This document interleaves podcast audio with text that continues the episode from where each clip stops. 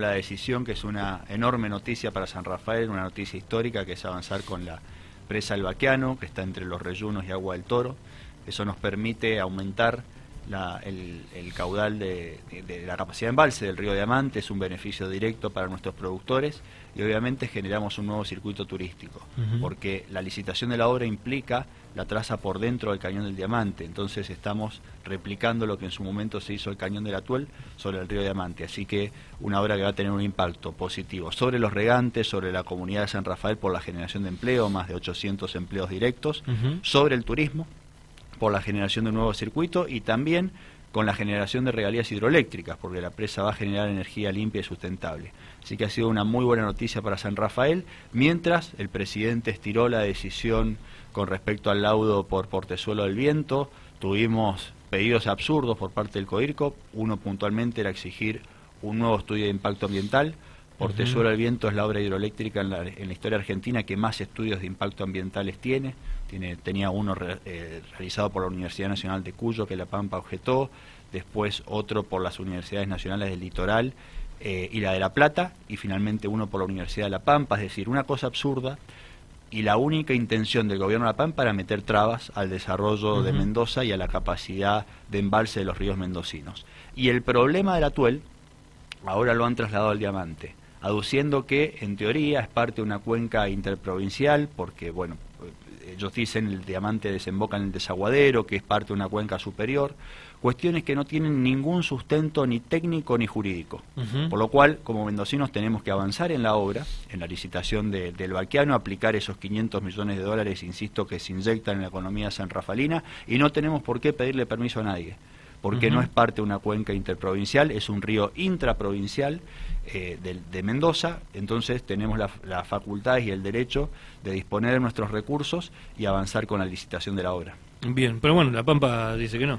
O sea, seguimos en lo mismo, ¿no? Por supuesto, tendrán, ellos plantean recurrir a la justicia, nosotros no podemos seguir esperando tiempos judiciales, aparte por una eh, hasta cuestión de responsabilidad en la utilización de fondos públicos, el dinero está disponible, para el desarrollo del progreso de Mendoza hay que aplicarlo ya, no podemos seguir esperando.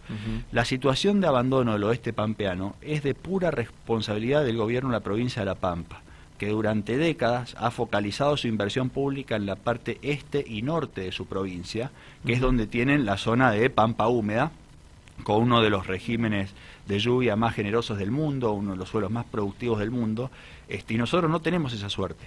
A diferencia de La Pampa, toda la provincia de Mendoza es desértica y hemos invertido miles de millones de dólares a lo largo de más de un siglo en eficiencia hídrica. La Pampa no lo hizo y lo que ha hecho de inversión pública lo focaliza, insisto, en la parte rica de su provincia. La situación del oeste pampeano es de responsabilidad del gobierno de La Pampa, no de la provincia de Mendoza. Claro. Em, con respecto a esto, bueno, sabemos que el tema de los fondos que llegan eh, por el tema de Portezuelo del Viento tienen que ver con, con, algo que pasó hace un tiempo atrás, ¿no? Con promoción industrial en algunas provincias, eh, por lo cual vos decías, ¿no? Es un dinero que es nuestro, o sea, ya está, o sea, ese dinero está, se tiene que invertir. Y si seguimos retrasando el tema de Portezuelo, estamos perjudicándonos en todo sentido, ¿no? Porque eh, no se realizan obras, no se genera trabajo y estamos en un tiempo en que la energía eléctrica es necesaria, o sea, es necesario poder generarla, porque el mundo sigue avanzando y sabemos que hay una crisis también en ese sentido, ¿no? No podemos estar buscando desde cualquier otro lugar y teniendo los fondos para poder hacerlo. Em, más allá de que se va a hacer, eh, el gobernador también había dicho que van a hacer lo posible, ¿no? Para ir a lo judicial, para seguir con el tema de portezuelo, de última se hará en algún otro momento, se hace más chico, no importa. vamos a seguir trabajando en ese sentido. Pero mm, hasta por allí hay algunos que dicen, ¿y si nos salimos de Coirco? Bueno, está esa, esa discusión, que es una discusión jurídica y, política. Y por supuesto el río Colorado es una cuenca también interprovincial. Ahí, hay un punto, yo le preguntaría al gobierno de La Pampa cuántas hectáreas irrigadas desarrollaron a, orilla del río Colorado, donde hay agua de sobra, ellos tienen agua allí y sin embargo no lo han hecho porque no tienen la voluntad de invertir en infraestructura hídrica. Lo que vos marcabas recién frente, eh, frente al cambio climático, nosotros sufrimos el cambio climático de dos puntos. Primero, disminución de precipitaciones nivias en cordillera con retroceso de glaciares y es fundamental que aumentemos nuestra capacidad de embalse porque eso nos da más capacidad de reserva y mejor administración del agua de nuestros ríos para beneficio especialmente de los productores. Y después la parte en cuanto a la mitigación de gases de efecto invernadero, la energía hidroeléctrica reemplaza la generación térmica de electricidad, con lo cual no emitimos gases de efecto invernadero en su generación, así que también tiene un doble impacto positivo desde el punto de vista ambiental el vaqueano. Claro. Estamos hablando con Federico Somarvide, vicepresidente del ente Mendoza Turismo. Eh, ¿Vos crees que esto va a tardar mucho tiempo? Vamos a estar esperando, no sé, porque por allí la gente se descree todo el tiempo, ¿no? Decir, bueno, íbamos a hacer Portezuelo y al final no pasó, ahora nos dicen el vaquiano y bueno, vamos a ver qué pasa. Para aclarar, Portezuelo no avanzó por las interposiciones judiciales del gobierno de la provincia de La Pampa y todas las trabas que metió a la obra. Los fondos están disponibles, eh, Mesa y el Ministerio de Infraestructura están avanzando en los pliegos licitatorios de aquí a fin de año, con lo cual la intención es eh, licitar eh, en los próximos meses, digamos, sobre, sobre fines de año, a principio o comienzo del año que viene.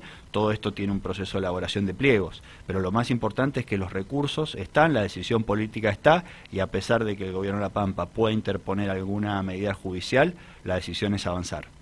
¿Se puede utilizar ese dinero? ¿El gobierno, por ejemplo, puede decidir utilizarlo para cualquier cosa o, tiene que ser un, tiene que haber una cuestión administrativa, judicial allí de por medio para que se pueda utilizar? Por el convenio hay que invertirlo en obras de eficiencia hídrica. El convenio dice Portezuelo al viento u otras eh, obras hídricas. Así que está bien aplicado según los términos del convenio y nos sobran, nos sobran argumentos técnicos y jurídicos para defender la obra. La Pampa lo podrá hacer por una cuestión de capricho, este, recurrir a la justicia, hacer algún pataleo político, pero la verdad es que no tiene argumentos. Mm.